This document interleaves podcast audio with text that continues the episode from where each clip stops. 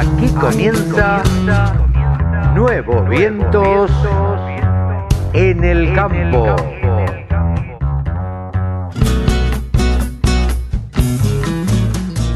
Hola, hola, ¿qué tal? ¿Cómo les va? Buenos días, buenas tardes, buenas noches. ¿Cómo andan? ¿Qué cuentan? ¿Bien? Depende a la hora que lo estoy escuchando, por eso lo saludo de esta manera. www.laradiodelcampo.com Si usted se quiere comunicar con nosotros, contacto arroba laradiodelcampo.com y si no, nos busca en redes sociales. Por ahí nos puede escribir, nos sigue por Instagram, LinkedIn, Facebook, Twitter, nos busca en todas las redes sociales y allí estamos. Una nueva semana que está marcada por las elecciones a presidente en Estados Unidos y por supuesto la política local de la Argentina que siempre alguna sorpresa depara. Seguramente eh, hoy sábado, bueno, ya tengamos una cuarentena, ¿cómo decirle? Una pandemia, no, la pandemia es otra cosa, una cuarentena un poco más liberada, ya un poco más suelta. Yo creo que no voy a entrar en juicios contra, contra el gobierno, pero creo que el gobierno en todos estos largos 6, 7, 8 meses tuvo el tiempo y tuvo la sociedad que darse cuenta que deberíamos, que debemos cuidarnos, que debemos mantener distancia, que lavarnos las manos, que usar barbijo y que no debemos hacer reuniones sociales. Entonces, bueno, desde aquí, desde Nuevos Vientos en el Campo, propiciamos eso. Desde la Radio del Campo también. Pero bueno, basta de palabras y arrancamos con toda esta edición de el sábado 7 de noviembre del 2020. ¿Tendremos? Bueno, le cuento lo que tenemos, así se queda y nadie se va. Arrancamos con Mónica Ortolani charlando un poco de la realidad que nos toca vivir. Luego, luego vamos a tener a, a Luis Ubizarreta. El presidente de la Nación dijo el otro día que la cadena de la soja no daba mano de obra. ¿Qué nos dirá Luis Ubizarreta al respecto? ¿Qué tendrá él para decir? ¿Estará de acuerdo? ¿No estará de acuerdo? Veremos. El jueves se realizó un eh, seminario de Garrapata, organizado por la FAUBA, por el Parque Científico y Tecnológico y por la Universidad de Parma, de Parma, bien digo, y de Parma. Entonces, la Universidad de Parma. Entonces, mm, organizado todo esto eh, y auspiciado por Agrofarma. Vamos a charlar con Augusto Nacimbene de la empresa para que nos cuente qué es lo que se dijo allá. Eh, en el, jueves. Y vamos a charlar también con Omar Saldaña, que es el, eh, Omar Saldaño es el gerente comercial de Agroactiva 2020. Eh, se realizó la semana pasada Agroactiva 2020 y entonces queremos saber cómo le fue, qué tal fue esta experiencia. Él nos va a contar todo esto. Por supuesto que tendremos los precios de los ovinos. Vamos a charlar con Javier Lauría que nos va a dar los precios de la lana y de la carne ovina. También charlaremos con Pablo Adriani, que nos va a dar el precio de los cereales, el resumen de la semana y qué es lo que influye. Y vamos a hablar también con Mercedes Escandiani. Mercedes Escandiani eh, vive en San Pedro, pero fue la presidenta del primer Congreso Argentino de Semillas. Vamos a charlar con ella, nos va a contar todo cómo se realizó y ahí cómo le salió también. Y por último vamos a charlar con Nati Ariño. Dejamos la frutillita del postre para que charlemos un poquitito de algo que vamos a ampliar. Cómo están compuestos los precios de la leche, de la carne y del pan. Ella nos va a contar rápidamente todo esto y nosotros arrancamos y arrancamos de esta manera. Adelante, bienvenido, pasen.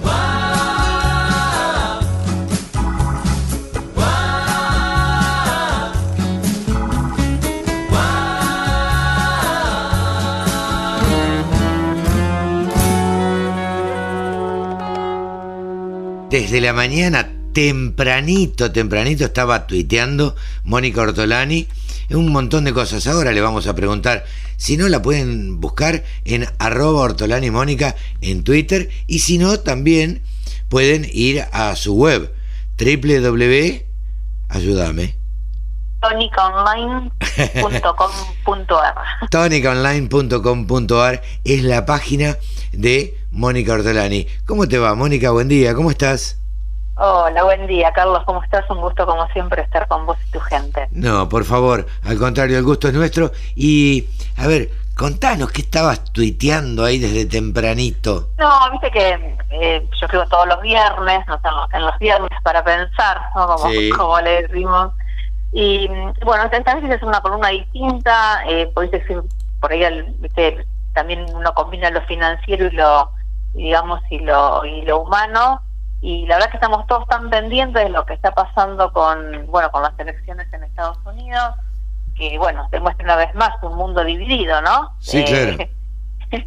y, y, bueno digo por qué no pensamos yo me invito a cambiar la mirada en todas aquellas elecciones eh, que son más internas y que sí depende de nosotros liberar o, batallar por decirlo de alguna manera claro ya no eh, serían elecciones de otros sino las elecciones propias no Exactamente, las elecciones propias digo que tienen que ver más digo con nuestra libertad de elegir aquello que nos lleve a la historia que queremos contar.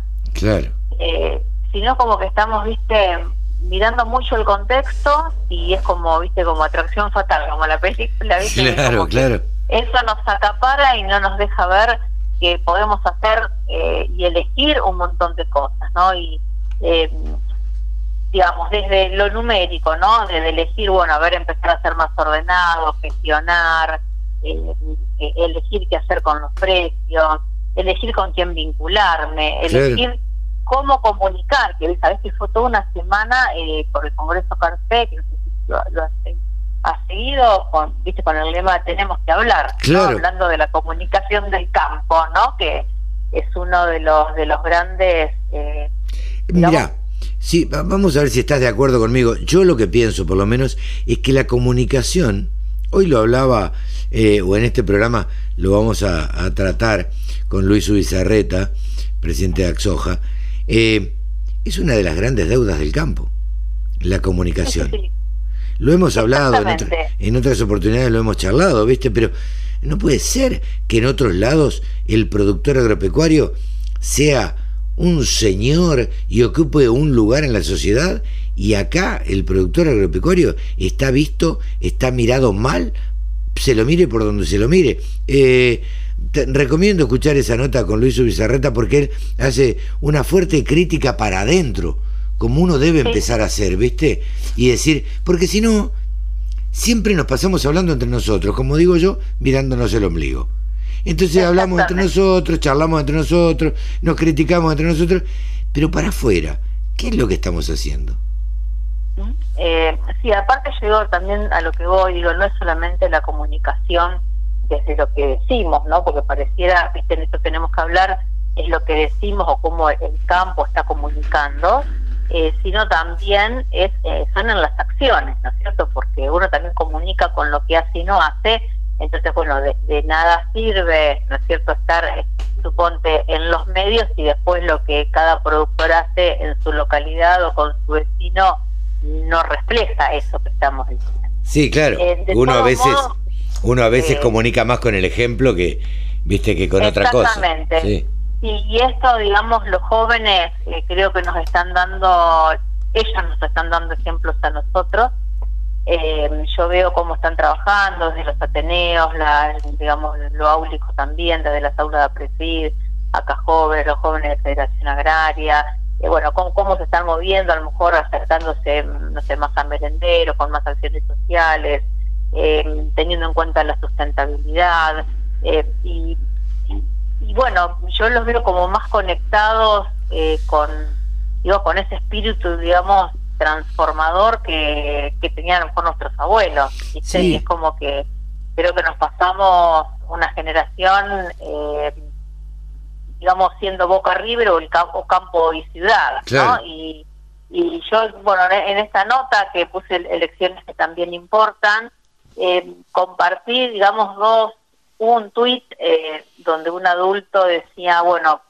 más Mateo Salvato, que sabes que, bueno, es este joven emprendedor, este, dio esta aplicación Háblalo, eh, y bueno, la verdad es que eh, está haciendo unas entrevistas que te quedas escuchándolo, así nos deja, nos deja mudos. Entonces un adulto decía más Mateo y menos Ofelia. Claro. Y, y Mateo responde, eh, ese más Mateo y menos Ofelia es menos de ese personalismo que llevó a la Argentina a la decadencia actual y los jóvenes queremos estar sentados en la misma mesa, independientemente de la ideología, y ponernos de acuerdo en cómo reconstruir juntos la Argentina, destrozada que nos dejan. Totalmente. O dice un joven de nosotros, ¿no es cierto? Claro. Y, y entonces, y en esto, viste, de que nos ponemos, sino a enfrentar personas, y, y es lo que hay que discutir, son ideas. Claro. Totalmente. Sí, sí, es uno contra otro y la verdad es que no hay que discutir eso. Digo, no hay que discutir eh, Waldo Wolf o, o, o, Cerruti. ¿Viste? Digo, no. no. hay que discutir eso, hay que discutir ideas, realmente cosas sustanciales. Eh, y que aparte, yo digo, hasta es sano para una sociedad que haya dos ideas. Porque ah, pero hay una sola idea, hay gente que perdió la capacidad de pensar. No, no, claro. Hay gente que perdió la capacidad de eh, decir esto, no, yo no quiero esto por acá.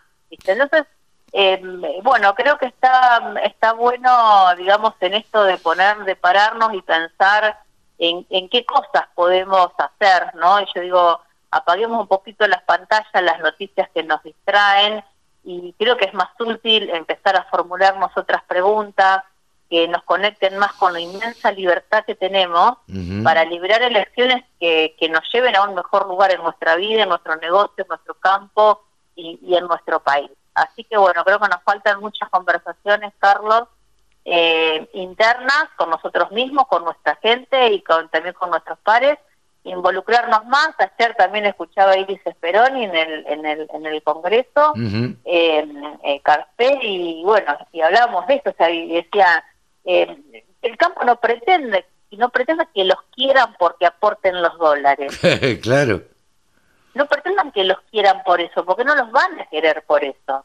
Entonces hay que involucrarse más en la política, eh, no sé, nos, nos sugirió, bueno, a ver, apuesten a las mujeres jóvenes, empiecen a entrenarlas, eh, eh, digamos, como, como, para que tenga una mayor incursión en, también en la en la política. Claro. Y, y bueno, y, comunicar más. Y también hay que invertir.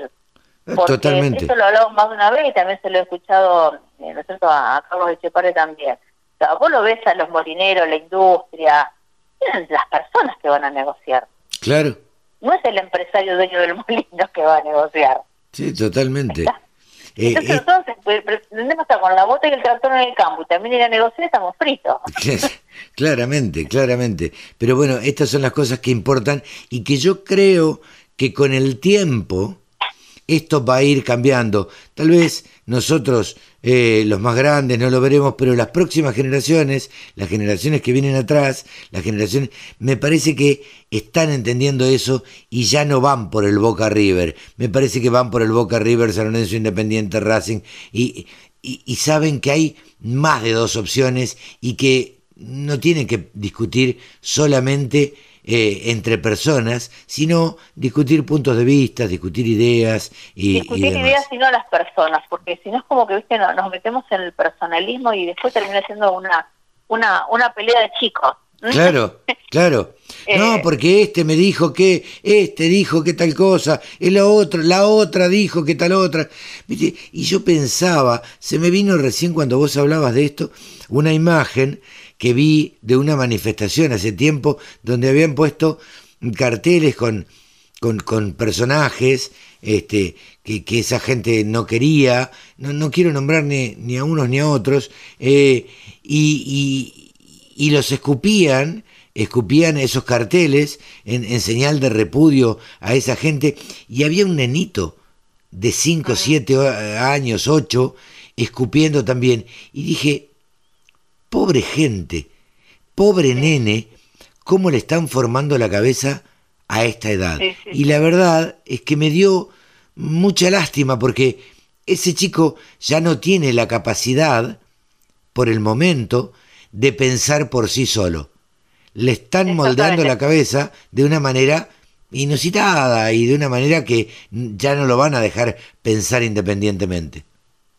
Sí, sí, por eso es que, viste, también a veces eh, nosotros personalizamos a veces muchas las cosas y tenemos que, entender que cada persona tiene una historia distinta, eh, cada persona vivió una historia distinta entonces, eh, a veces me pregunto, bueno, si nosotros no hubiéramos nacido en el campo y no hubiéramos tenido la oportunidad de, bueno, de mamar tantas cosas, es a veces ponernos más también en empatía, ¿no? Que el lado, desde el lado de la ciudad o los que no, no están en el campo, ven las cosas distintas, porque aprendieron cosas distintas.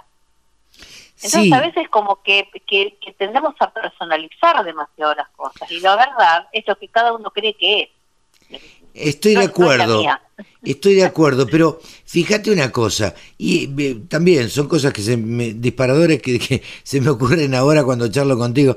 Eh, ¿Por qué existe esa, eh, ¿cómo llamarlo?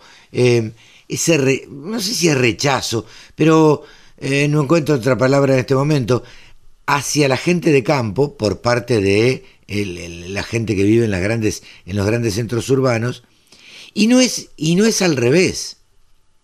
Digo, la gente de campo eh, no habla eh, de, los que viven o de los que vivimos de los grandes centros urbanos, no hablan mal y no tienen ese rechazo.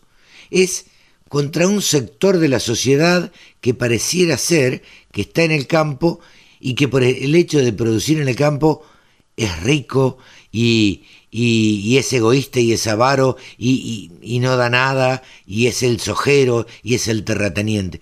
Y no, existe lo que, revés. Sí, lo que yo creo que también es falta, o sea, por eso falta comunicación del campo de contar más cómo se hacen las cosas y, ir con datos más concretos del dato matarrelato, ¿no? Porque cuando vos empezás a ver cómo son los tamaños de las explotaciones, pues si crees te lo, te lo, te lo voy a pasar, hablan de las de las cabezas y del ganado y demostrar que realmente está atomizado el sector el sector el sector agrícola no, no, tengo acá los datos en, la mente para compartírtelos.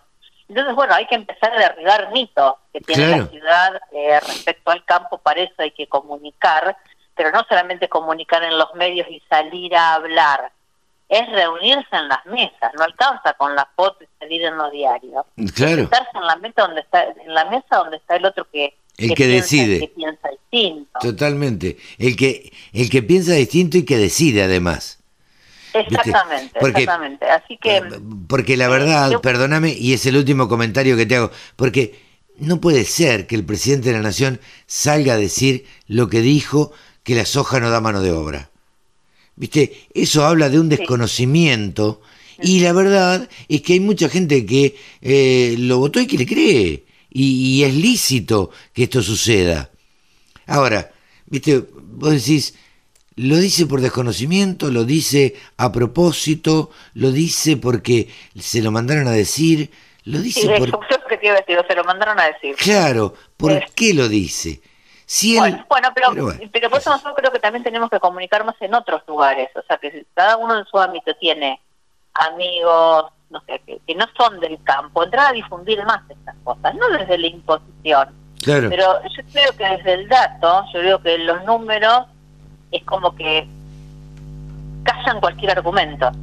claro, Entonces, bueno, viste que está el informe de FADA, digamos, hasta incluso hace un, eh, hace todo un análisis del, del empleo que, tiene en el campo, los cada, que digamos, incluso lo, lo reparten en la cadena agroindustrial, después te lo, te lo voy a pasar. No, no, no, no, lo charlamos ya lo charlamos y hemos hecho notas con la gente de FADA este, explicando ese trabajo y explicando hoy en este programa Nati Ariño de la Fundación FADA explicándonos los costos eh, los costos del pan, de la carne, de la leche. Sí, sí, excelente todo el trabajo que realiza FADA. eh, bueno, quien todavía no se metió en su página que lo googleen y hay información eh, muy clara, muy simple, unas infografías, la verdad, espectaculares, todo el trabajo que están haciendo. Y sin ningún eh, sesgo político.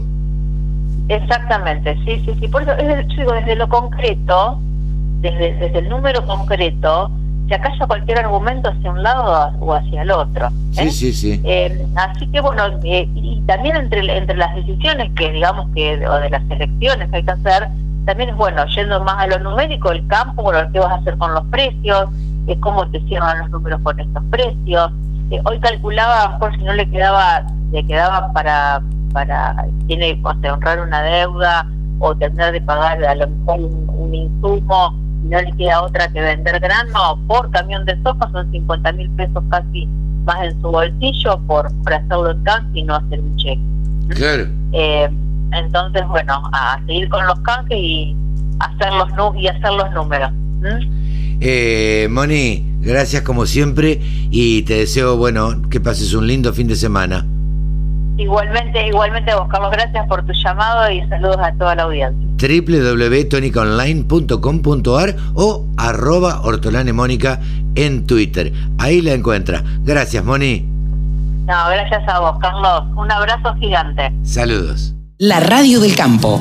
La mejor información del agro con la mejor música las 24 horas. Estamos en conexión ahora con el presidente de Axoja, Luis Subizarreta. ¿Cómo te va, Luis? Gracias por atendernos. Buen día. Buen día, gracias por el llamado. No, por favor.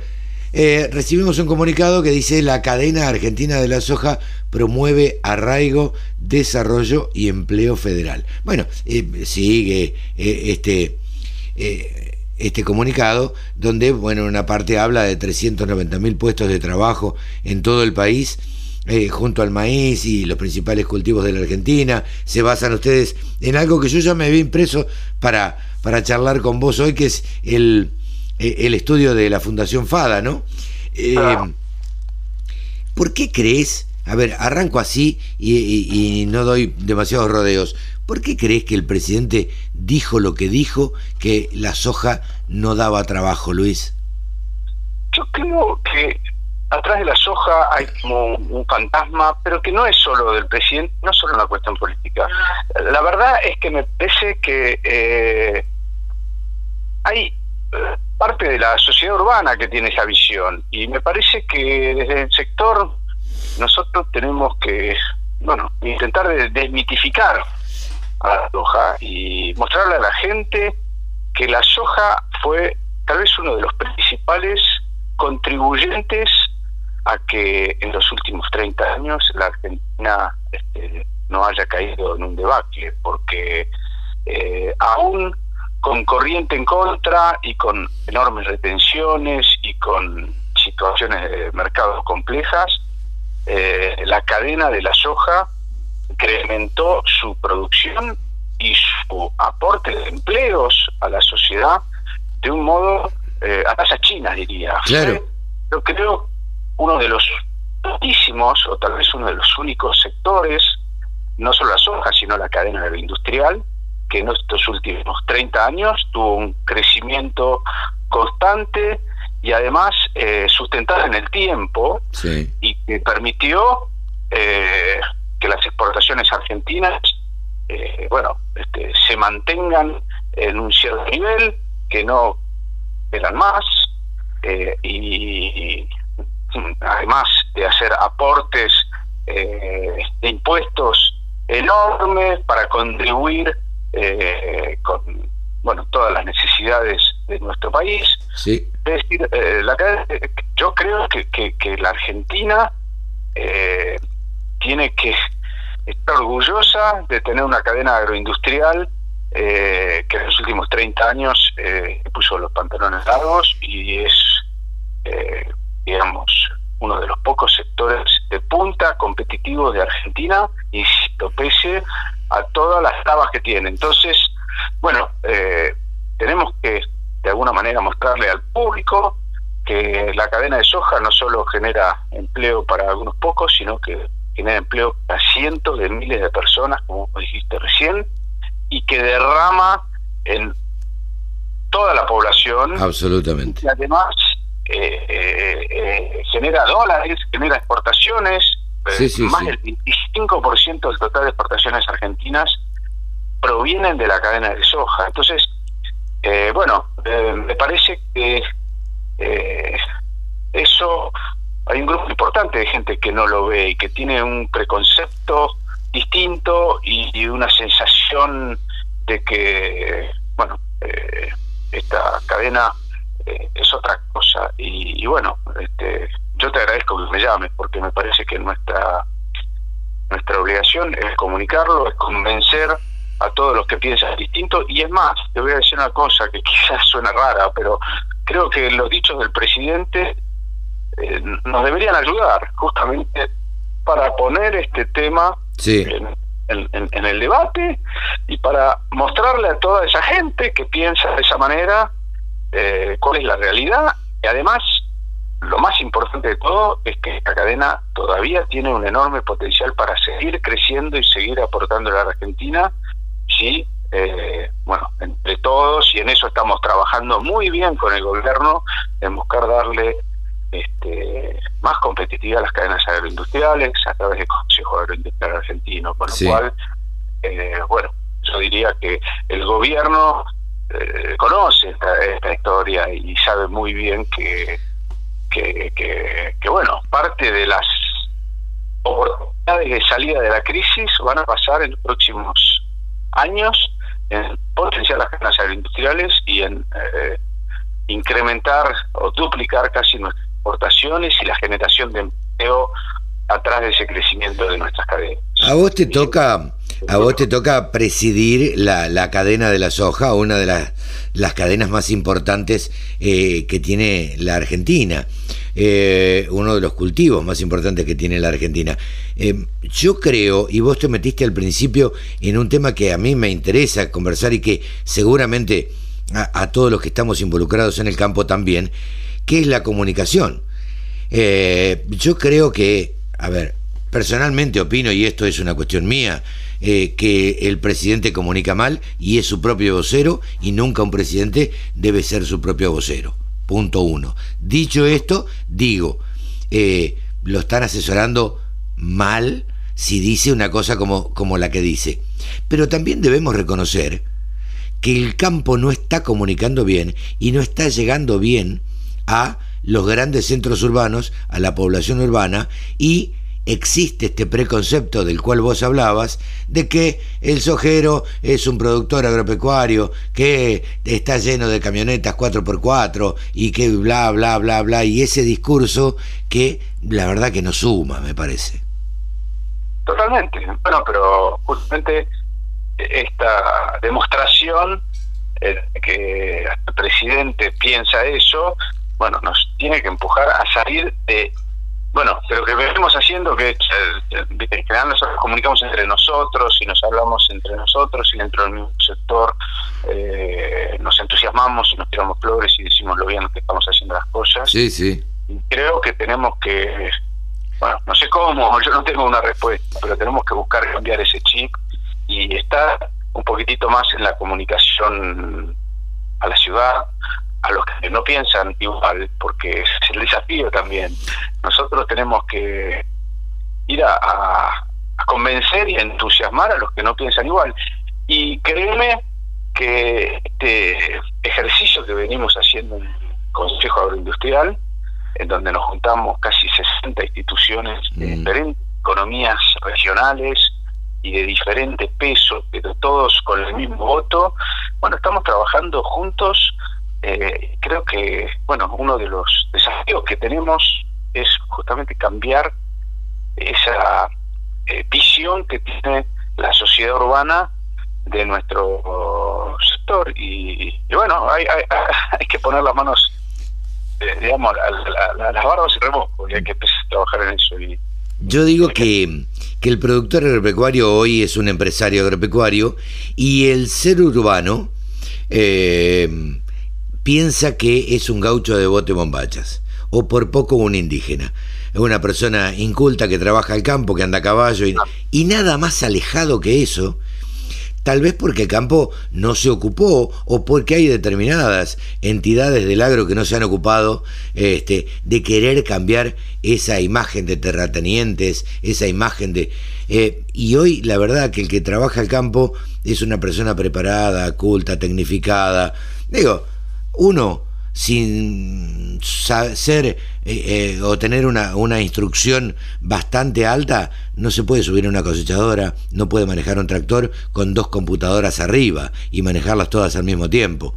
Entonces, digo, hay una visión muy, muy equivocada. Y por otra parte, déjame agregar esto dos segundos, digo, en Estados Unidos y en otros países del mundo, el otro día hacía una nota con Israel, eh, con un ingeniero agrónomo donde me decía, mirá, los productores agropecuarios de acá de Israel, todos tienen un doctorado, todos pasaron por la universidad y todos ocupan un lugar en la sociedad.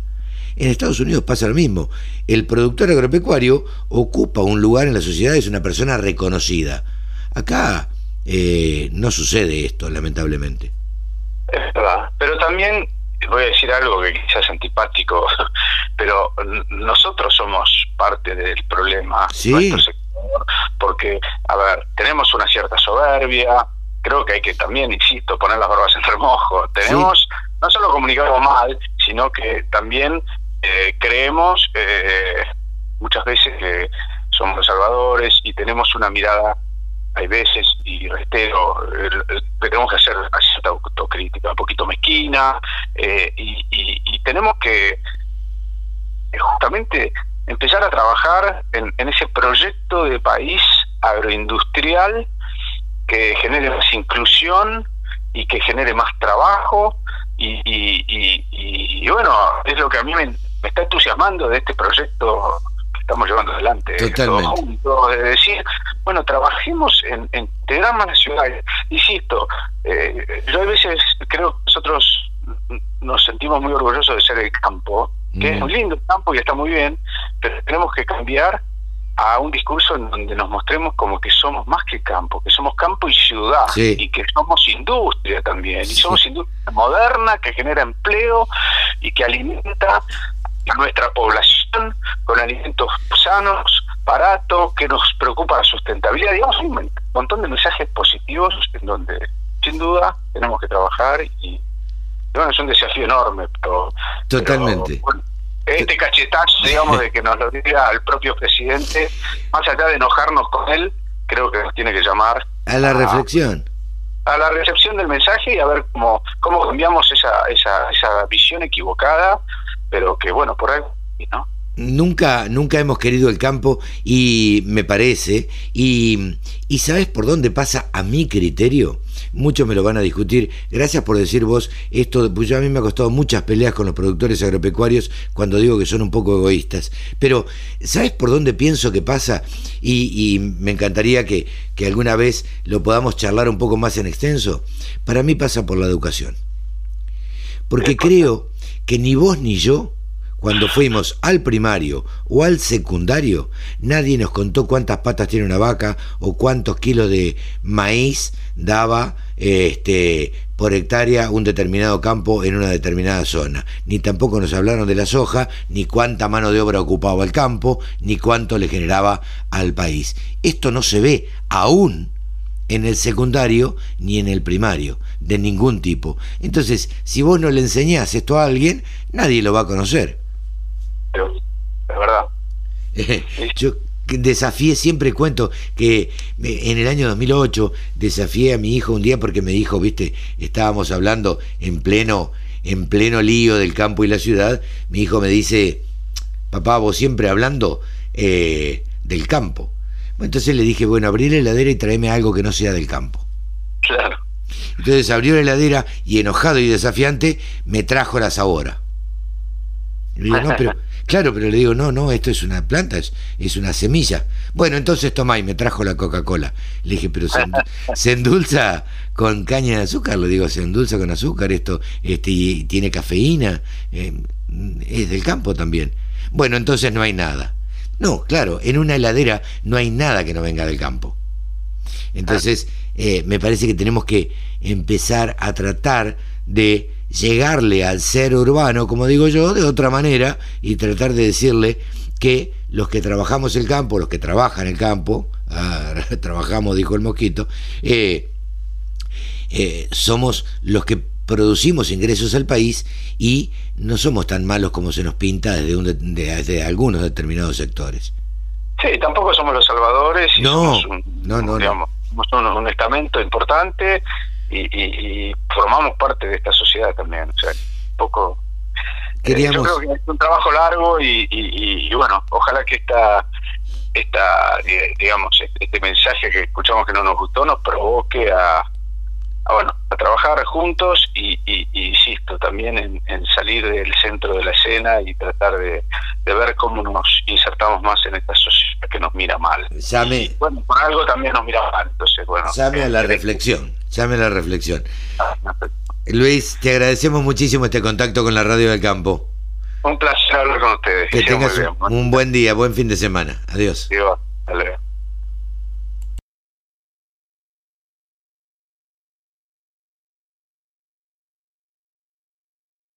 Estamos en comunicación con Augusto Nacimbene. Augusto Nacimbene, yo les cuento a la audiencia, ya hemos tenido varios diálogos acá en la radio del campo, es eh, integrante del Departamento Técnico de Agrofarma, docente de, la Facultad de Veterinaria eh, de la Universidad de Rosario, y bueno, eh, queríamos charlar con él precisamente porque se realizó el jueves el módulo 5 de este ciclo internacional de seminarios de producción bovina integral, en este caso dedicado a la garrapata.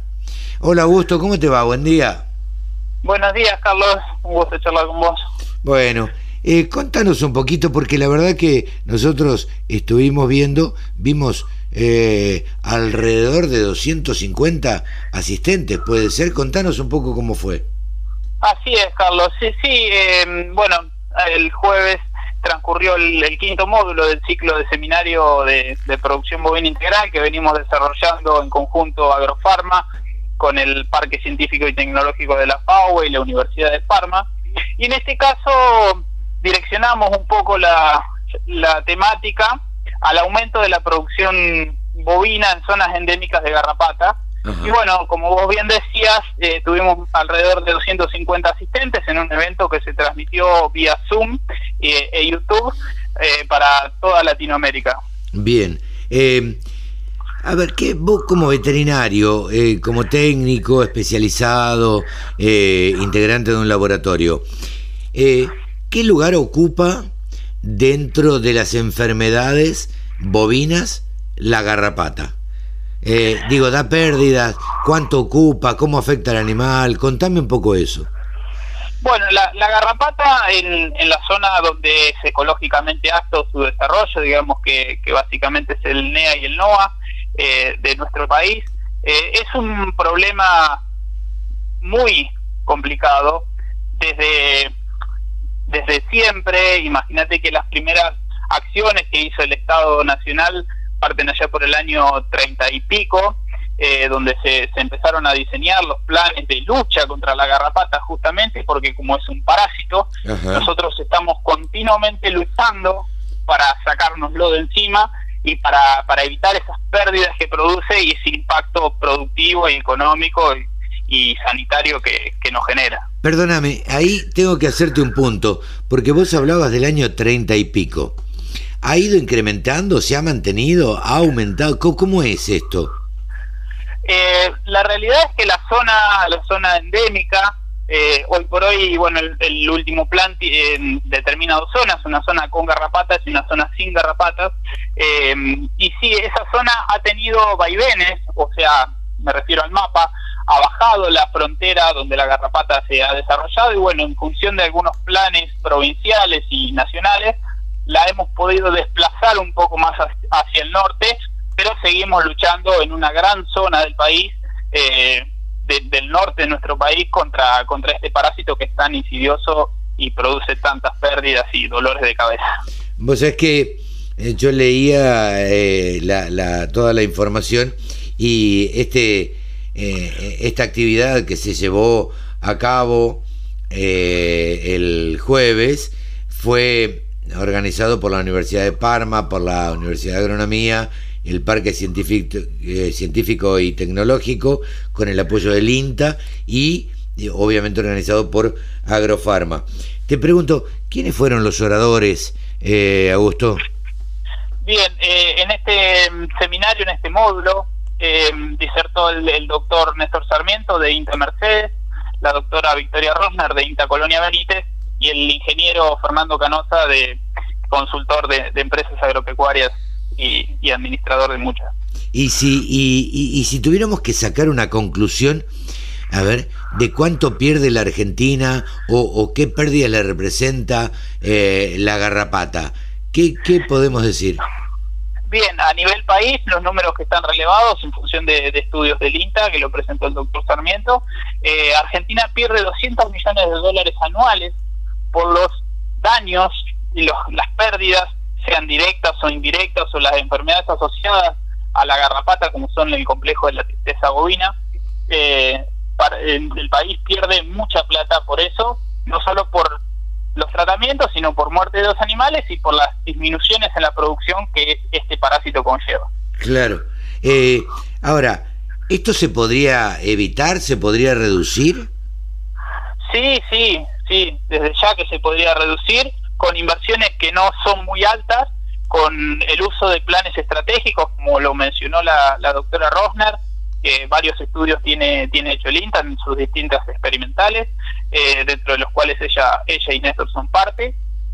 Eh, hoy por hoy eh, se podrían, con, con el plan estratégico, podríamos tener beneficios de hasta 40 kilos de ganancia de peso en animales donde apliquemos este tipo de control estratégico y de, de tratamientos y de rotaciones de drogas.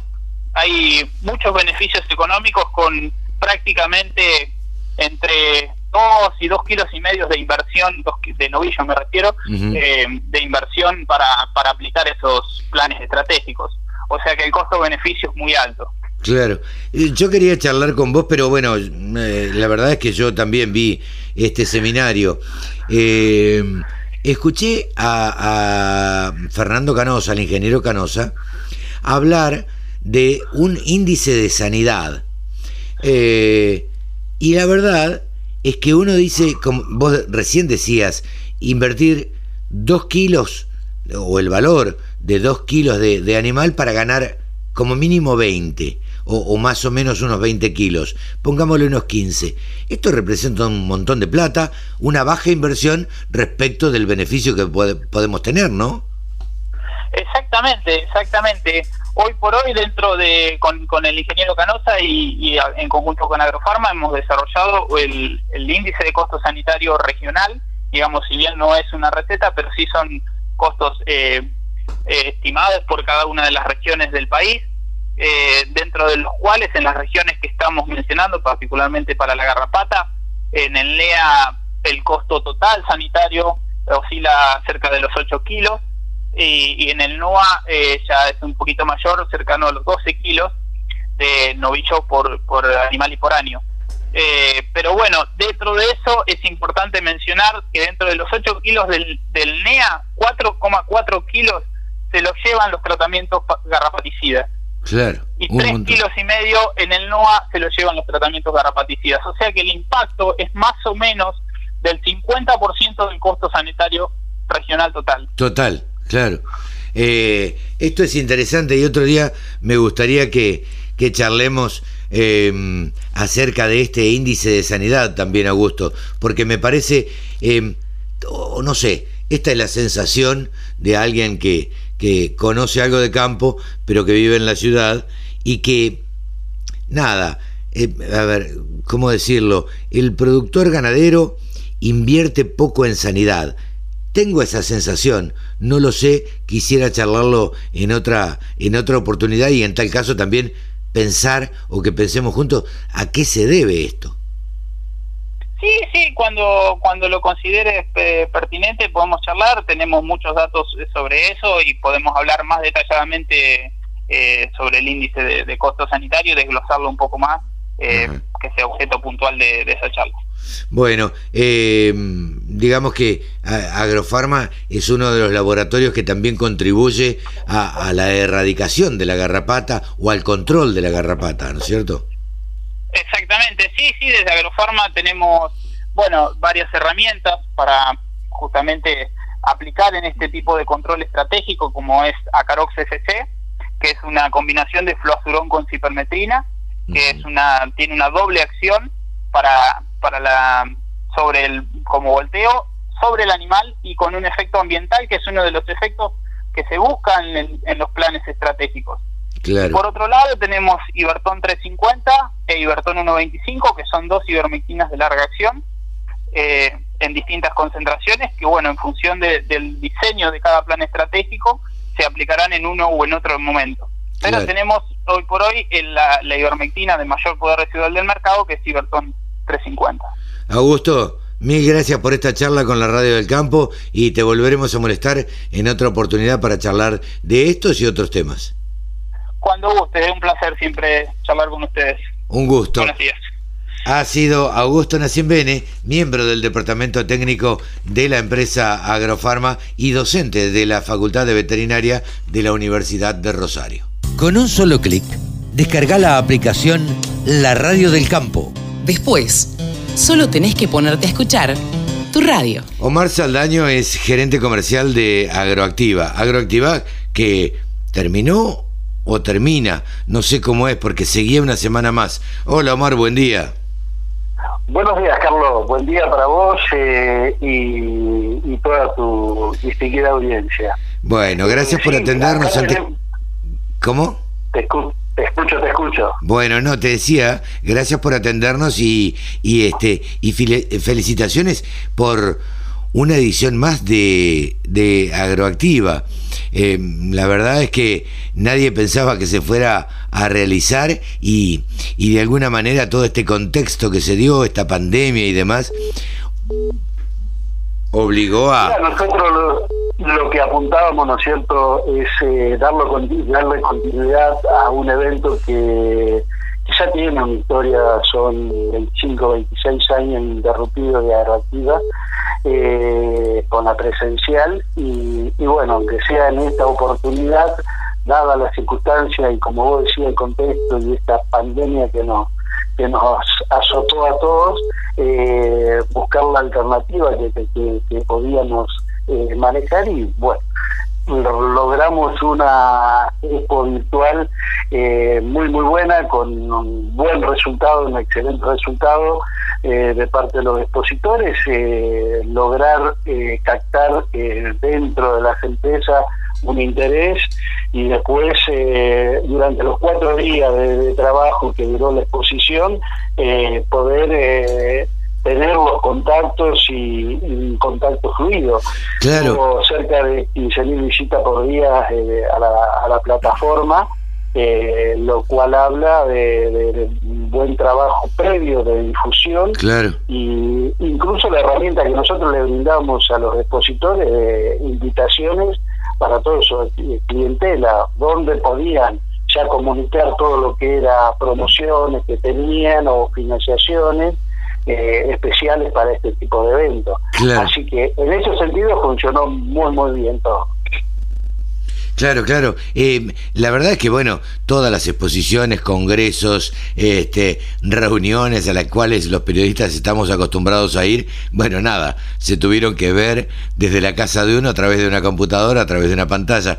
Pero más allá de eso, si vos tuvieras que hacer un balance ante esta distinta situación que se presentó y nada que ver, pues sabes que a todos nos gusta andar por el campo, este, pero eh, la verdad es que no nos quedó otra, viste que quedarnos a nuestras casas y, y bueno, y, disfrutarlo desde ahí, tratar de disfrutarlo. ¿Qué repercusiones tuvieron de parte de, los expositores? Eso me interesa saber. Mira, nosotros siempre nos pusimos a disposición y tenemos un filme muy especial, lo cual no, nos da la posibilidad en la previa de poder analizar con muchos de ellos eh, las distintas alternativas y situaciones que, podíamos manejar para este para este momento. Eh, cuando nosotros ya habíamos colocado la fecha de octubre de la presencial, se comenzó a trabajar eh, sobre una posibilidad virtual. Claro. Llegado el caso que no se puede organizar. Claro los, los, los, tiempos y los hechos nos dieron la razón de que era imposible poder realizarla, eh, así que ya veníamos con todo un trabajo previo de la plataforma, un desarrollo muy, muy amplio, lo que se buscaba era darle una alternativa al expositor de comercialización, muy similar a lo que habitualmente se hace en una presencial. Entonces, ¿qué teníamos que transmitir en esa plataforma? Algo simple, de fácil acceso para el visitante, pero por el otro lado también un trabajo mancomunado con el expositor que le sea fácil para cargar los stands, de fácil atención, eh, y eso se resolvió con eh, tener la posibilidad de que cada, cada empresa contara con sus agentes comerciales o concesionarios, como lo quieran llamar, sí, sí, sí. Eh, pero siempre en su lugar de trabajo, no necesariamente tenía que quedarse clavado delante de una computadora. Eh, se le brindó una alternativa de, contactos eh, con sus móviles personales, entonces donde estuvieran trabajando, que seguían con su actividad habitual, tranquilamente se podían estar contactando a aquel usuario que tenía interés por tal o cual producto podía contactarse eh, en forma directa con el comercial que más se le asemejara, porque podía ser de La Pampa, podía ser de Salta, del, de Buenos Aires, de cualquier lado. Entonces, eh, eso funcionó muy, muy bien durante los cuatro días y las 24 horas del día, porque cuando vos cargas un, hoy por hoy la comunicación más directa es un WhatsApp o un mail eh, mandabas un mensaje, a lo mejor estaba navegando en la plataforma a las 11 de la noche, obvio que nadie te iba a, responder en ese momento, pero podía enviar un mensaje o algo, dejar una sugerencia de contacto para el otro día o agendar dentro de lo que era la, las posibilidades que brindaba la plataforma. Entonces al otro día, cuando se retomaba la actividad a las 8 de la mañana, eh, tranquilamente eh, ese comercial se ponía en contacto con el usuario que quería eh, contactar. Pues es que, eso funcionó muy bien. Claro, me imaginé que, que por ahí para los contactos que hacen ustedes a nivel internacional, esto iba a facilitar la cosa a las rondas de negocios. Mira, eh, yo es la, la única alternativa. Nosotros pensábamos, eh, es decir, una, una ronda internacional eh, durante los días de la exposición, no se pudo realizar, se hizo el día 4 y el día 5 de noviembre con varios eh, eh, delegaciones extranjeras y cerca de 80 operadores nacionales que estuvieron sentados en la mesa. Funcionó muy, muy bien durante los, los dos días, las dos jornadas que se realizaron. Y hoy por hoy, al no tener la posibilidad de, subirse a un avión y viajar, eh, creo que era es más común en el mundo internacional poder realizar este tipo de, eventos. Eh, aquí todavía el productor no está tan acostumbrado a esto, pero bueno, de tanto eh, publicidad y tanta discusión que se le hizo previamente, eh, terminó allanándose y principalmente para los que están lejos de lo que es el núcleo de la metalmecánica, de, lógico destinado al agro, ¿no es cierto? Eh, tienen, tenían la posibilidad de, contactarse a través de las páginas web. Claro, como todo, tiene tiene su pro y su contra, digamos, tiene la contra de no, no poder tocar una maquinaria, no verla, no charlar con el vendedor, eh, en fin, un montón de cosas que estamos acostumbrados a hacer. Digo, ustedes los que venden, ustedes los que hacen la exposición, los vendedores y los periodistas y, y el productor agropecuario que va, que es el consumidor. Pero lo que permite también, yo lo pensaba el otro día y lo he charlado con algunas personas, es que más gente de otro lugar que no vendría presencialmente porque está a 800 mil kilómetros, tenga la posibilidad de también recorrer la muestra eh, tal cual se, se presenta, ¿no es cierto? Es, tal cual lo, vos, vos, lo mencionaste, le estás brindando una posibilidad a alguien de una distancia considerable de poder participar de la misma. No te olvides que nosotros estamos eh, o hicimos eh, una exposición en el mes de octubre donde las actividades en el campo ya son muy fluidas y de, siembra eh, continua lo que se refiere maíz ya prácticamente realizada sí, sí. Y, todo el trabajo de la de soja, la siembra de soja está en pleno en plena actividad. Eso hace que le recorte muchísimo el tiempo de, participar a cualquier productor. Omar, la virtual te brindó esa alternativa. Claro, de, claro. No solo de no perder el tiempo en desplazarse o ir a visitarla, sino de que también lo podían hacer a cualquier hora de la noche. claro, sí, sí, sí, en cualquier momento. que quería trasnochar un rato se quedaba navegando, veía todos los productos, si le interesaba algo al otro día se contactaba, ¿viste? ya con algo bastante resuelto. Y a lo mejor lo estuvo haciendo entre las 12 de la noche Claro. y las 2 de la mañana. eh, Claro. Pero bueno, esa, esa es la posibilidad. Ahora, tenemos que ser conscientes, y lo decía con un colega tuyo el otro día eh, charlándolo, nada reemplaza a una presencial. No, Esto está todo muy bien, muy práctico, muy accesible, eh, es más económico, todos los, tiene muchos eh, pros, ¿viste? Eh, pero la presencial, el, el hecho de ver la máquina, tocarla, ver la pintura, tirarse abajo, eh, ver la máquina en movimiento, más allá de que nosotros mostrábamos dinámicas con eh, filmaciones, con videos, eh, algunas salieron en directo, eh, el hecho de estar sobre la máquina y que te tape la tierra o te pegue la paja de- de- del trigo, eh, pasar adelante, ni te digo, pasar adelante los parrilleros y sentir el humo enlazado, eso es impresionante. Eh, así que eh, yo creo que esto no hizo más que ratificar lo que es una exposición presencial y eso, una, y una posibilidad muy valedera para lo que es en el futuro hacerlo en forma paralela. Nosotros Claro. hacía cinco años que veníamos realizando post eh, exposición o de presencial, hacíamos eh, sobre el mapa de la exposición 15 días de, de una virtual. Claro. Eh, podía cualquier productor podía ingresar sobre el mapa de la agroactiva que se había realizado y durante 15 días podía abrir una empresa que estuvo en tal o cual lado y ahí eh, ver el portfolio, ver el catálogo que tenía con los productos. claro, Esto era más directo, tenía otro contexto y durante 30 días tenemos todavía la posibilidad de eh, seguir en contacto a la empresa con los eh, posibles usuarios que ingresen a la misma. claro.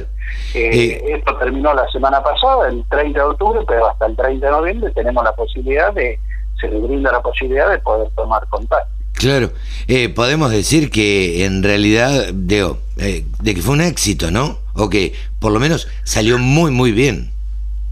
Sí, eh, para nosotros fue un éxito, ¿viste? Eh, podés encontrar, y en esto hay que ser eh, totalmente claro, eh, hay distintas variables o productos que se ofrecen distintas empresas, que no es lo mismo el que fabrica una sembradora, que hoy, hoy por hoy es la máquina que se está comercializando, porque tenés de aquí hasta fin de año, tenés todo el periodo de siembra, y que tiene un gran requerimiento, como algo que está fuera de estación. Claro, Seguramente va a tener mayores contactos o más fluido en, en las visitas eh, aquí que esté con el productor ideal en el momento que se hace la, la expo, ¿no es cierto? claro. Por eso te digo, hay distintas opciones, pero en líneas generales, eh, la verdad que la, la exposición fue un éxito, técnicamente funcionó como esperábamos, eh, apoyados eh, por dos grandes empresas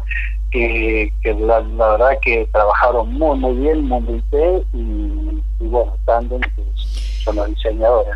Eh, Omar, te agradecemos este contacto con la Radio del Campo, desde ya como siempre a disposición de, de Agroactiva. Saludos a toda la familia Nardi, saludos a todo el equipo este, que, que pudo hacer posible esta exposición virtual eh, de Agroactiva 2020. Carlos, eh, los agradecidos siempre somos nosotros. Eh, sin el empuje de ustedes, sin el apoyo que nos brindan habitualmente eh, toda la prensa, eh, es prácticamente imposible lograr la difusión y llegar a todos los rincones como se llega a través de la radio, a través de la televisación. Eh, creo que los agradecidos somos nosotros hacia todos ustedes por el apoyo incondicional eh, de siempre. Así que a disposición eh, y cuando gusten eh, podemos seguir charlando ya Agroactiva 2021. Totalmente. Eh, que seguramente seguramente la vamos a tener en forma presencial y, virtual. Es lo que esperamos todos.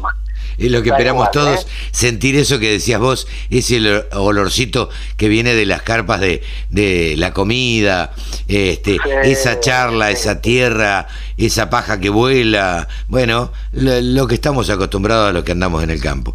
Eh, gran abrazo y te agradecemos mucho de nuevo, Omar. Saludos.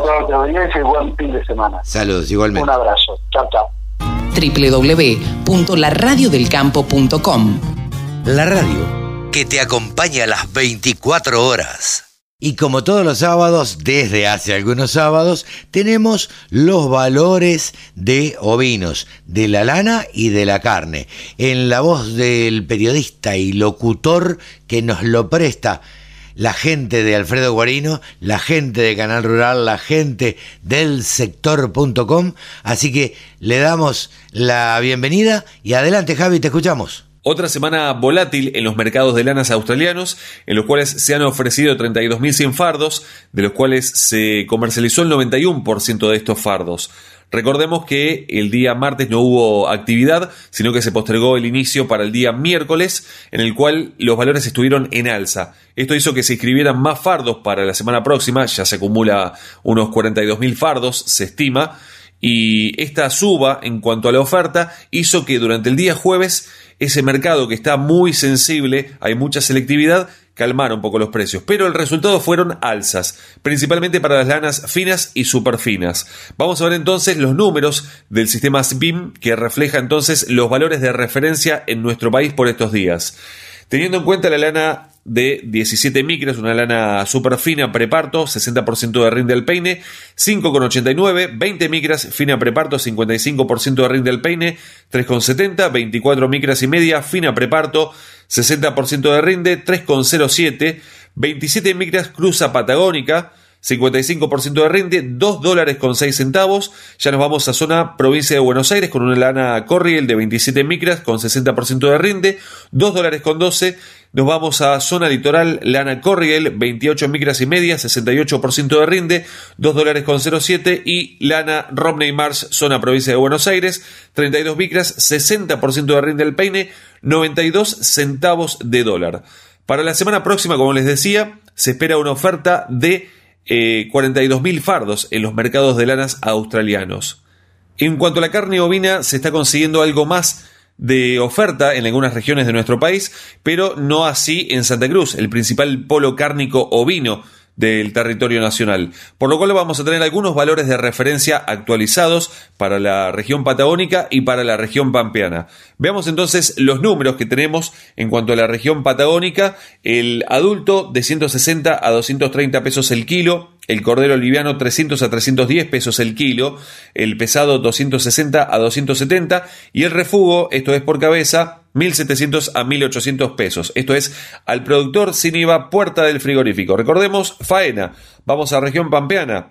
El adulto 150 a 160 pesos el kilo, el cordero liviano 250 a 320, el pesado 190 a 220 y el capón 90 a 110. Esto, recordamos entonces, son precios faena a la carne al productor sin IVA puerta del frigorífico. Y por supuesto, en la radio del campo, como siempre, como todas las semanas, los precios de lanas y carnes. Recuerden también que estamos en arroba del sector ovinos en Instagram. Nos pueden seguir y estar atentos a las charlas que hacemos los martes y los jueves a las 20 horas. Yo soy Javi Lauría y les agradezco muchísimo que estén sintonizando la radio del campo. El sector que más ingresos le genera al país se merecía tener una radio www.laradiodelcampo.com Pablo Adriani, saben ustedes que lo consultamos siempre porque la verdad es que es una de las personas que más sabe de consultoría y de mercado de granos. Hola Pablo, ¿cómo estás? ¿Qué tal? ¿Cómo te va, Carlos? Un gusto estar nuevamente con, con la radio del campo. Eh, eh nosotros te consultamos. No, nosotros te consultamos siempre porque, porque bueno, porque vos nos referenciás de lo que pasó y de lo que puede pasar. Eh, contame, ¿cómo vino la semana con esta baja del dólar? La semana vino, te diría, influenciada fundamentalmente eh, por, por la elección de Estados Unidos. O sea, después hablamos un poco del dólar, Claro. pero el, tema dominante de la, de la, semana es la indefinición hasta, el viernes, por lo menos, eh, de lo que estaba pasando en, Estados Unidos, con eh, Joe Biden un poquito arriba con respecto a, Trump, pero sin definición, con problemas legales, eh, Trump queriendo impugnar votos, mesas, estados, igual. Lo concreto es que, esto comentando como puede, puede llegar a ser una nota de color, eh, es que Chicago subió en la semana por la posibilidad de que gane, gane Joe Biden. Claro. O sea, estamos hablando de, la soja, el maíz, el trigo, pero fundamentalmente la soja. ¿Por qué? ¿Por qué, por qué si gana Joe Biden eh, esto es positivo para, para los commodities y en particular para la soja? Porque Joe Biden no va a ser tan confrontativo con, con China en primer momento.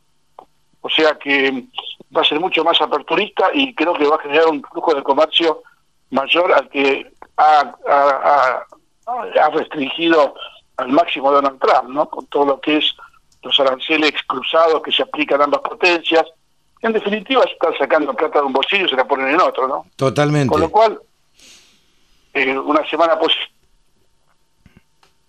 Hola, hola, hola. En, en, en, es, llegaron unas a, de 340 dólares. ¿eh? ¿No se acuerdan? la semana pasada, cuando estábamos en la radio, eh, recuerden que la soja valía 320 dólares. Y bueno, hubo una mejora importante de 20 dólares, fundamentalmente por, por la mejora en Chicago, y por los buenos márgenes que tiene la industria aceitera, considerando la, la, suba en el precio del aceite y la línea de soja. Claro. Sí, sí, sí. Eh, ¿y, ¿Y qué se espera? Digamos, de, porque tampoco no es, no es que va a cambiar, gane Biden o gane Trump, ¿no? ¿O sí? Mira, lo que pasa es que tiene mucho que ver con la política monetaria de Estados Unidos y con la política de tasas de interés que implementó Trump en los últimos los últimos meses y sí hay que sacarle el sombrero a Trump con respecto a al, consolidar la debilidad del dólar a nivel mundial porque eso genera un aumento en dólares de los países que nos importan a los que portan dólares o los que portan granos. Claro. Entonces ahí salimos 100% beneficiados de esa relación cambiaria entre el dólar, el euro, el dólar, el yen y el dólar y otras monedas como la China, en donde les, resulta más barato en dólares comprarnos y por eso suben los commodities. Eso fue otro de los factores que subió eh, subió la vara de todos los commodities. Vos fíjate que las perspectivas para el 2021 es precio de commodities muy por arriba de los de arranque del 2020. Entonces, eh, esperemos que esa tendencia se consolide y, bueno, la primera potencia mundial, vos sabés que siempre tiene impactos en, en las bolsas, que estuvieron reaccionando positivamente en el mundo, obviamente que en Argentina estamos en otro en, otro en, otro planeta viste o sea lo que puede llegar a pasar en el mundo en Argentina eh, eh, se, se, refleja principalmente en el precio de sus commodities que portamos hay muchas más cosas en el mundo que, que van a impactar como los bienes los servicios el precio del petróleo la energía que a veces Argentina como está dentro de una burbuja eh, no, no las puede captar no Sí, sí, sí, sí, totalmente. Eh, eh, en definitiva, digo, nada, nada va a cambiar demasiado si gana un presidente u otro. Eh, hay quienes hablaban, viste, de, de, una guerra civil y de que si ganaba uno. Yo creo que me parece que son estrategias de Trump eh, para, para meter un poco de miedo en la sociedad. Pero me parece que, que nada va a cambiar. De acuerdo con vos. Eh, nada va a cambiar, pero sí va a cambiar eh, la relación de Estados Unidos-China y eso es positivo en, en precios, eso eso eso per se es alcista. Y para Argentina es muy importante que eso suceda, porque Argentina es un país, como hemos siempre remarcado en nuestros reportajes, eh, orientado a la exportación. O sea, es un export-oriented country, es un país que tiene un mercado interno tan chico que todo aumento en la producción que tenga de cualquier producto de cualquier eh, producto granario o, carnes, eh, va orientado a la exportación. Entonces, eh, repetimos, formamos parte de los cinco principales países que producen y exportan alimentos en el mundo. Claro. Esa es la ventaja que tiene la Argentina. Por eso es muy importante el impacto de la elección presidencial americana en la relación con China, porque va a arrastrar en forma directa a la mayor demanda de China a Estados Unidos y, en general a la mayor demanda global de China, lo cual va a producir una suba de los precios internacionales porque la campana de resonancia de, de los precios internacionales de los commodities está en Chicago, ¿viste? Que es el corazón y el núcleo del trading mundial. Claro, fíjate cómo, cómo nos afecta por terceros, ¿no? Eh, digo, claro, porque depende que gane Biden, que se, Biden, que puede llegar a tener, se estima, una relación un poco más amigable con China que la que tiene Trump, eh, esto cambiaría la perspectiva de compras que haga China y ahí es donde nos afectaría a nosotros. Exacto. Y, y ahí después está el condimento, ya entrando bien en el, en el mercado, que tiene que ver con el, fuerte atraso que hay en la siembra de soja en Brasil. Claro, O sea, hay dos o tres estados, los principales productores de soja en Brasil, que tienen atrasos que superan el 50-60%. Claro. Entonces yo creo que hay nerviosismo en Chicago por este atraso, porque las lluvias no llegan y porque lo que se sembró en condiciones secas, esperando la lluvia, eh, corre un alto riesgo de resembrarse y que no haya suficiente semilla en Brasil para poder resembrar.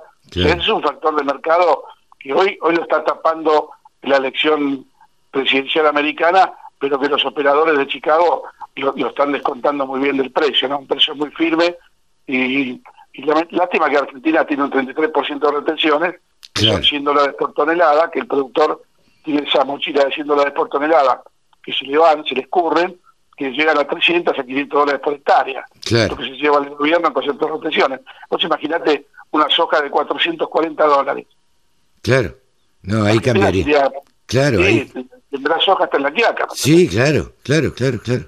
Eh, pero bueno, así las cosas deberemos esperar todavía eh, unos días más hasta que, porque además tampoco, eh, digo, si bien son mercados especulativos, intuyo que gane Biden o gane Trump, tampoco es que se va a definir en el momento, porque ellos van a tener que trazar una política este, económica de mediano o largo plazo, como hacen ellos, y ahí recién va a haber una estrategia este, que va a afectar a los mercados, ¿no? Aparte, no te olvides que eh, la asunción del nuevo presidente es en el mes de enero. Claro.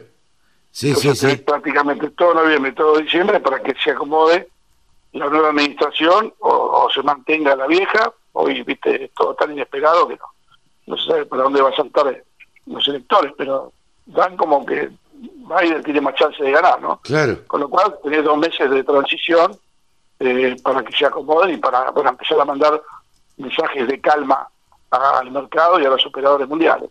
Claro.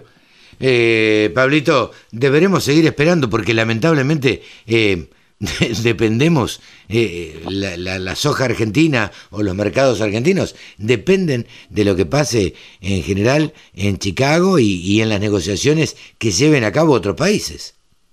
Exacto. Y en el plano local, volviendo a la pregunta inicial, la tranquilidad del dólar en Argentina, sí, que la política que implementó las medidas que implementó el ministro Guzmán eh, dieron su efecto, dieron su efecto. Eh, el dólar blue llegó a 160 en la semana, hay quien dijo que estaba a 158. Sí, claro. Eh, eso te digo la verdad, el productor tranquilas adentro, lo que está viendo es el precio de la soja en la pizarra, 340 dólares. Claro, sí, sí, sí. Y el precio de la soja en la pizarra más la mejora que está haciendo el gobierno del tipo de cambio oficial, ¿sí? le está dando al, al, productor un combo de una ganancia inesperada. Por eso hemos visto esta semana que pasó ¿sí? un, un fuerte ingreso de camiones a los puertos de Gran Rosario. En cinco días hábiles ingresaron casi 12.000 camiones por un equivalente de 400.000 toneladas. O sea, es un número importante. 400.000 toneladas en una semana nos llevamos al mes son 1.600.000 toneladas. Y otro tanto de maíz, con lo cual el productor está vendiendo su producción. Eso que dice que el productor no vende, eh, semana a semana se van reduciendo los sectores de los productores. acá, acá no hay, acá no hay datos irreales, digo, porque eh, los camiones son camiones y, y, los camiones que llegan al puerto se descargan.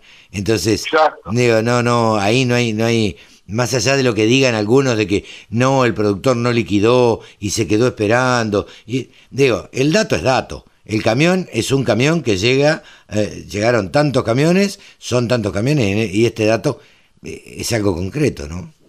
Exacto, y los 1.700 millones de dólares que liquidó el sector desde el mes de octubre, mm. que para algunos tuvo sabor a poco, yo diría que no hay que analizarlo desde el punto de vista del número del número global, sino que desde el punto de vista de qué hubiera pasado, qué hubiera pasado si el gobierno no hubiera implementado ese 3% menos. Claro. O sea, no, no creo que se hubiera liquidado 1.700 millones de dólares. Claro. Ese es un poco el mensaje. Sí, sí, sí, sí. Pablito, te agradezco como siempre.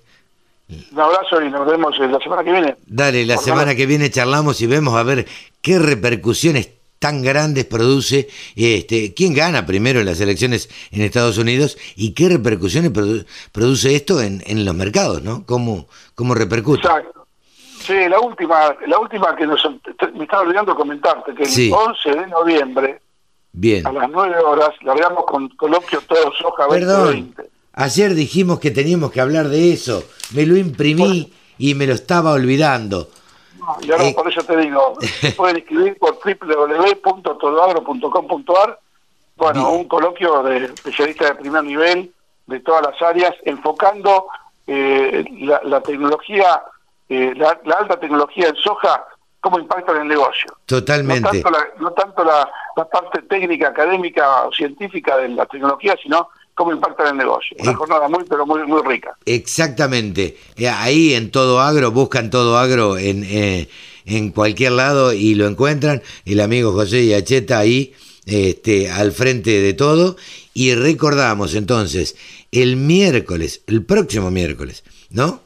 11 de noviembre. a, partir de, las 9 de la mañana, el coloquio Todo Soja. Todo Soja 2020. Eh, ahí destacados protagonistas de toda la cadena de valor van a, van a disertar, van a tener su espacio, este, en, estas tres horas van a debatir todo lo referente a la soja y Pablo Adriani, como no podía ser de otra manera, ahí va a estar. Estaremos presentes. Un abrazo grande. Un abrazo grande, buen fin de semana. Chao Pablo. Pablo Adriani, consultor, pasó por los micrófonos de la Radio del Campo. La Radio del Campo única emisora con programación 100% agropecuaria. Natalia Ariño, Nati Ariño, como la conocemos, eh, digo, eh, dentro de la Fundación FADA, justo recién hacía una nota donde eh, Axoja se basa en un estudio para sacar un comunicado de Fundación FADA. Hola Nati, ¿cómo estás? Hola Carlos, muy bien, ¿y vos? Gracias por atendernos como siempre y por tanta amabilidad queríamos charlar con vos porque ustedes sacaron, bueno, eh, la fundación, eh, mejor dicho, Axoja hablaba de lo que presentaron ustedes días pasados y que nosotros presentamos acá en la Radio del Campo el empleo en las cadenas agroindustriales a raíz de los dichos del presidente que la soja no producía empleo. Pero más allá de eso, lo que queríamos charlar con, contigo es, eh, a ver, todas las... los costos que implica el pan, la leche, todo eso. A ver, amplianos un poquito y ya tendremos tiempo en, en otra nota y en otro momento de charlar un poco más en extenso.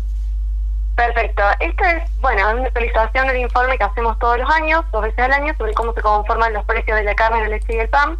Y en términos generales, em, la conclusión que hemos llegado es que más de la mitad del precio que pagamos los consumidores eh, son costos.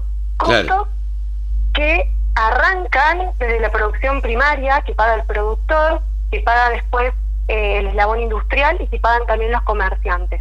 Y, em, después tenemos lo que son los impuestos, ¿sí? que es el otro componente muy importante en el precio que pagamos de estos productos, y que van entre el 12 y el 30% del precio, que es un montón, de hecho. Claro, claro. Eh, si tuviera que decir cuál es la cadena que más impuestos paga, y bueno, es la de la carne, principalmente eh, cuando vemos cómo se distribuyen estos impuestos hacia adentro de la cadena, la etapa de, la cría del ternero es el que mayor impuesto paga.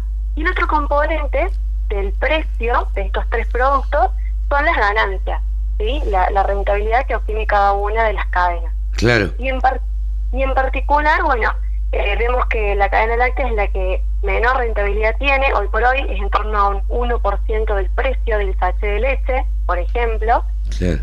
Y, y el que mayor rentabilidad obtiene es la cadena del trigo pan, Ajá. que es alrededor del 15% del precio. Eh, la cadena de la carne está en un, en un nivel intermedio, en un 3%, pero bueno, también porque ha estado atravesando por situaciones como por ejemplo la, el eslabón del feedlot, que está bastante castigado ya hace varios meses, con márgenes brutos negativos. Por el otro lado, la, la, la etapa de la cría ha mejorado estos meses por el aumento del precio del carnero. Estos fueron todos dos factores que fueron influyendo en la rentabilidad de cada una de las etapas, ¿no? Si yo no tengo mal entendido, a ver, este estudio es esto que, que ustedes dan a conocer, es una actualización, porque yo creo haber visto cómo estaba compuesto o cómo estaban compuestos eh, los precios eh, de la leche, de la carne, de, de, de distintos este, eh, productos que vienen del campo. Así es, eh, lo hacemos dos veces al año. La otra actualización fue en el mes de marzo, Ajá. con, con 8 de marzo. Eh, y bueno, a ver, en términos comparados, si me preguntas qué varió, y la verdad es que está todo, en términos de proporción, eh, está todo relativamente estable. Lo que sí vimos que vinieron aumentando los costos, eso sí. Claro. Eh, los costos de producción de, de la del eslabón que vos veas está por lo menos por encima del 20%, desde febrero, marzo a agosto, septiembre. Claro, Eh, con, hay casos, con lo cual Perdón. se reducen, se reduce la ganancia del productor. Sí, se reduce la ganancia del productor y también en un contexto en donde hay cadenas como por ejemplo la leche, en el cual el satélite está dentro del programa de precios máximos, entonces tampoco hubo margen de aumento de precio eh, de- del producto final. Claro. que eso terminó repercutiendo también en el precio de la leche a la salida de la industria y el precio de la leche que recibió el, el tambero. Claro. En- por ejemplo, en esta cadena los costos siguieron aumentando mes a mes con un precio que está atrasado hoy por hoy, en donde, bueno, por ejemplo, la producción tambera enfrenta una situación eh, bastante complicada, no solo por cuestión de, de precio, que tiene atrasado el precio y el aumento de los costos, sino que ahora también se suma el precio del maíz, que también influye, eh, la sequía que se está pronosticando, y bueno, todas esas cosas influyen de manera directa. Claro, sabemos que tenés otra otra reunión, no te queremos eh, eh, eh, interrumpir ni molestar ni mucho menos, queremos en otra oportunidad y un poquito más adelante vamos a tener una charla de por lo menos 20 minutos y donde nos puedas explicar y nos puedas desarrollar todos este tipo de cosas y explicarnos además la próxima salida de el índice FADA, cómo está compuesto este este índice, ¿te parece, Nati? Perfecto, me parece bárbaro y bueno, Carlos, es un placer hablar con vos siempre. No, por favor, gracias. Eh, Nati Ariño, economista de FADA, pasó por los micrófonos de la Radio del Campo. Remates, buenas prácticas, siembra directa, pulverización. Toda la información en la Radio del Campo.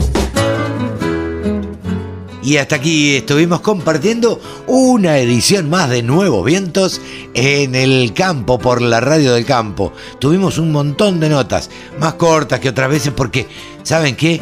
¿Saben qué? Quique Fraquelli que pone todo esto en el aire se queja y se queja de que hago unos programas larguísimos, pero me cuelgo, me cuelgo charlando y bueno, ¿y qué va a hacer? Y a veces a la gente le gusta, otras veces no tanto, como todo. Como todo, uno no puede conformar a todo el mundo. Nos despedimos, no sigo hablando, sigan ustedes con la programación de la Radio del Campo. Nos encuentran en todas las redes sociales. Nos encuentran a, a través de WhatsApp si se meten en eh, Facebook. Y si no, a través de cualquier red social nos dejan un mensaje. Chau, que lo pasen bien.